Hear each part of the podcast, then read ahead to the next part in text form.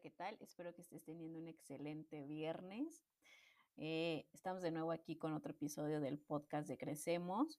Eh, una disculpa porque la semana pasada por ahí tuvimos un inconveniente y no pudimos grabar el episodio, pero el día de hoy tenemos un episodio muy interesante. Espero que sea de su agrado y que les guste mucho. Hoy de hecho vengo a recomendarles pues un libro.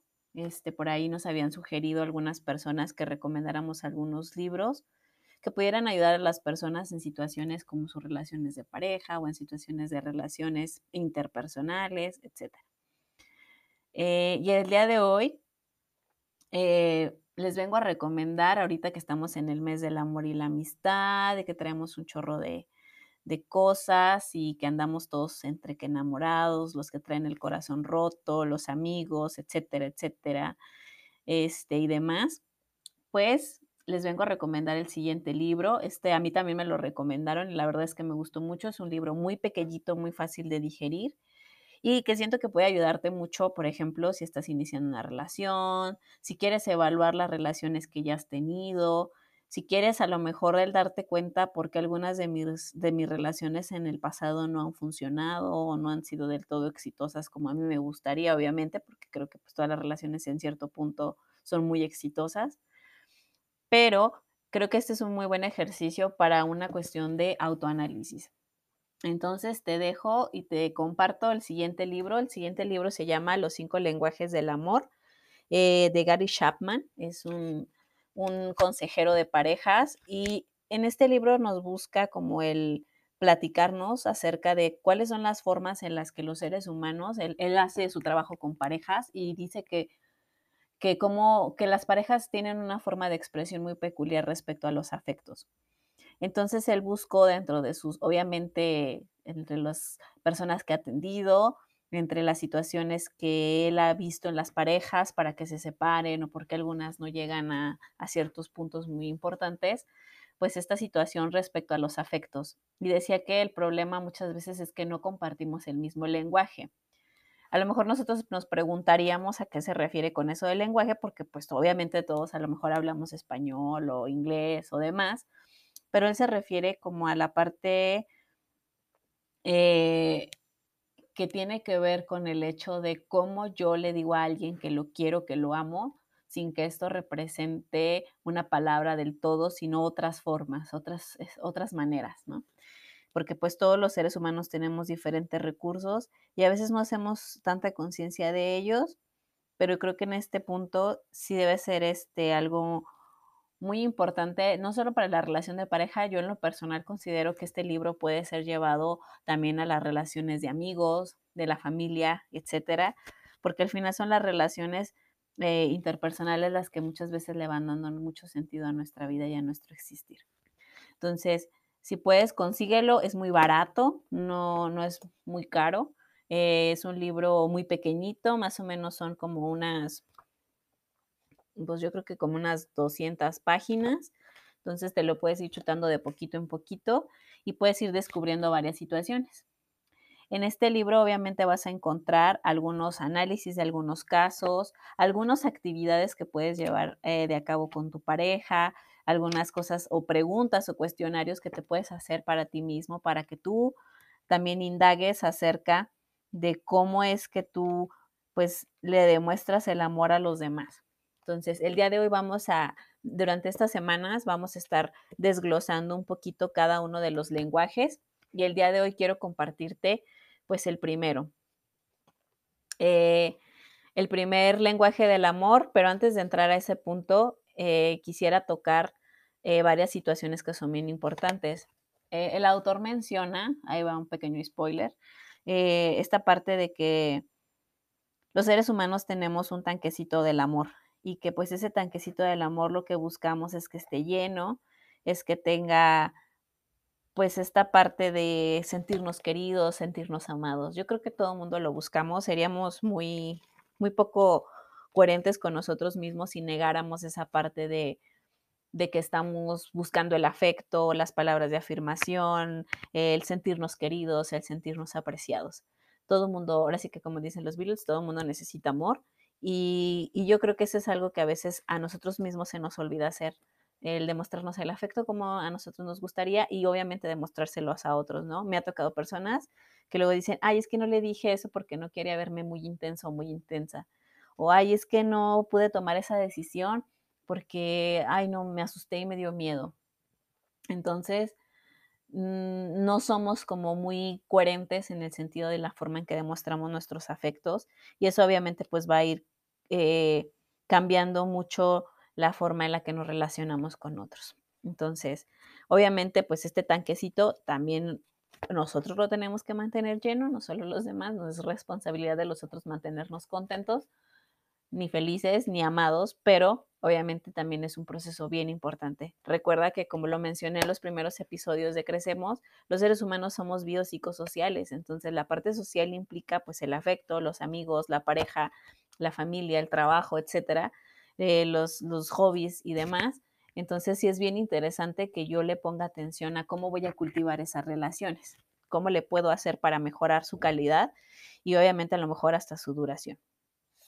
Eh, otra cosa que el autor hace antes de iniciar con los lenguajes del amor es el análisis del enamoramiento.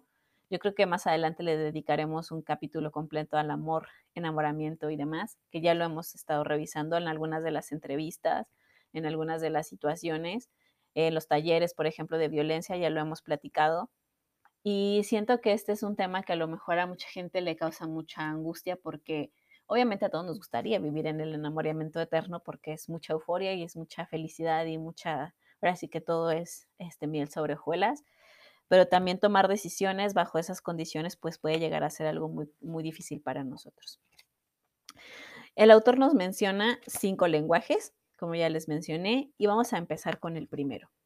El, el primer lenguaje que el autor nos menciona son las palabras de afirmación y decía que esta es una manera de expresar la parte del amor a través de las palabras. Obviamente no solo el te quiero, solo el te amo, el te extraño, que a lo mejor serían este lo más este sencillo de, de o lo que más conocemos, sino que los cumplidos verbales, las palabras de aprecio son poderosos para tratar de comunicar al otro que lo, que lo amamos y que lo queremos y obviamente la forma mejor de expresarla, según este autor, es hacerlo de la forma directa y sencilla. Nos pone algunos ejemplos que tú puedes utilizar con tu pareja. Por ejemplo, te ves muy bien con ese traje, siempre te ves sensacional con ese vestido, te ves increíble. Me gusta mucho que siempre seas puntual para recogerme en el trabajo. Gracias por conseguir la niñera para esta noche. Quiero que sepas que no lo doy por sentado y tú siempre puedes hacerme reír son como frases, si se fijan, nunca dije te amo, nunca dije te quiero, nunca dije ninguna de esas cosas, que nos pueden ayudar como al poder sentir o hacer sentir al otro que es apreciado, que lo que dice, que lo que hace, eh, obviamente lo tomamos en cuenta, ¿no? Por ejemplo, las mujeres, la verdad es que sí, o sea, aunque sí nos arreglemos para nosotras mismas, también la realidad de las cosas es que sí lo hacemos también para que, obviamente, pues para que los demás nos vean este, para sentirnos este, bonitas, deseadas, etcétera. Y una de las cosas que, a veces eh, los hombres pues omiten, o, otras parejas u otras personas, es como esta parte del hacerle el reconocimiento de aquella situación, ¿no? Como de, ah, mira, se compró este vestido y se ve muy bien, o, ah, mira, se recortó la barba y se ve espectacular, o mira, esta ropa le favorece muchísimo. Y son detallitos que obviamente nos van a ayudar también a construir a la persona en cuanto a la percepción que tiene de sí misma. Otra forma, eh, serían los cumplidos verbales y que tiene que ver, por ejemplo, con esta parte de reconocer. Otra forma serían las palabras alentadoras, que en este parte sería de, alentar, de animar, de difundir el esfuerzo, de hacer sentir que lo que está haciendo la persona pues vale la pena. Creo que todo el mundo en algún momento nos hemos sentido como que no lo estamos haciendo bien, que estamos fracasando, que no, no hemos logrado nada, etcétera. Entonces una palabra alentadora puede ser algo muy importante. Obviamente el aliento tiene que venir desde la empatía y requiere ver el mundo desde la perspectiva del otro, ¿no?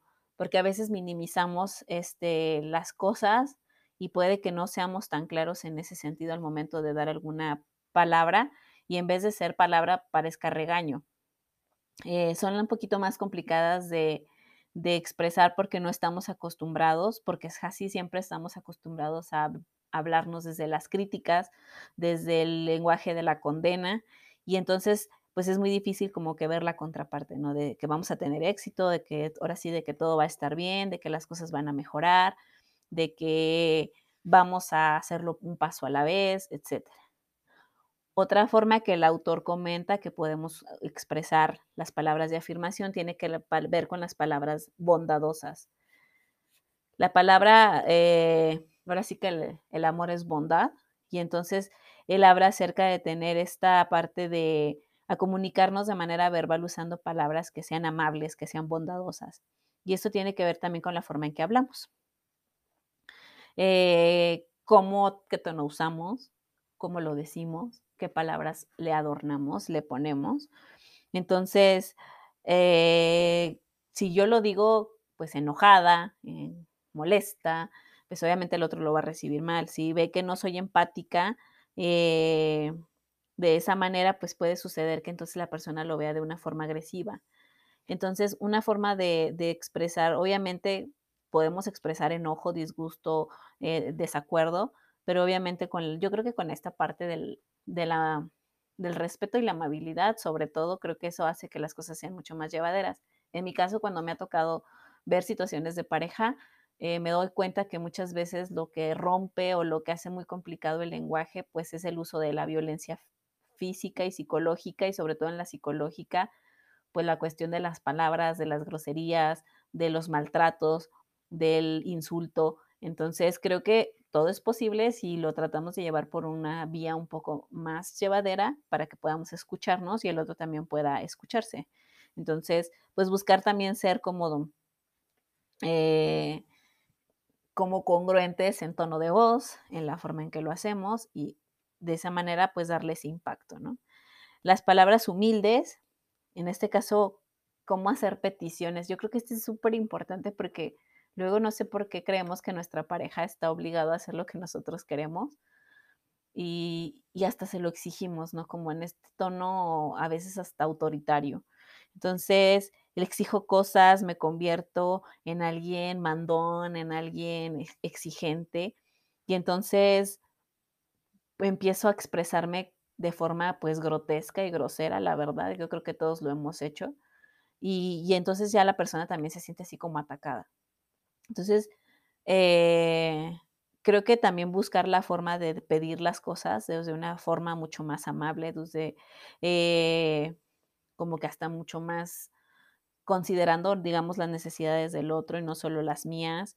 Por ejemplo, pues podrías pasar por mí al trabajo, este, podrías o podemos tener alguna comida fuera de casa para disfrutarla eh, y no como, como estas cosas que, que, a veces hacemos como de, ay, es que no has hecho esto, es que ya te pedí, eh, y todo está mal, y mira lo que hiciste, y llegaste tarde, y para qué vienes, y vienes de malas, y como que el lenguaje tiene mucho que ver en las discusiones de las parejas, y la verdad es que yo sí considero que es una situación muy complicada. Entonces, siento que el cambiar también nuestra forma en la que pedimos las cosas ayuda muchísimo a que nuestra pareja se sienta más en confianza también de hablarnos de lo que siente, de lo que piensa, de lo que a lo mejor él vive y no vivir en un constante conflicto. Porque la verdad, pues a quién nos gusta que nos manden, yo creo que a nadie, ¿verdad?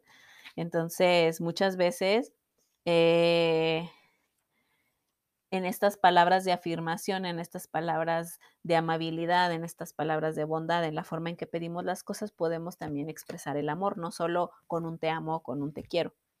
Entonces, vamos a recordar las palabras de reafirmación, pues es un lenguaje primario en el caso de que así sea para mi pareja, pues lo puedes hacer hablado, lo puedes hacer escrito, obviamente también. Y le puedes poner esas palabras o esas cosas o eso, que lo haga sentir bien. Puedes también este, buscar palabras de afirmación para ser cumplidos, eh, que eso es una habilidad básica, para reconocer los esfuerzos que esa persona ha estado haciendo en, en el trabajo, eh, con sus amigos, en la familia, eh, cómo, cómo, este, cómo le puedo hacer ver que su esfuerzo está valiendo la pena.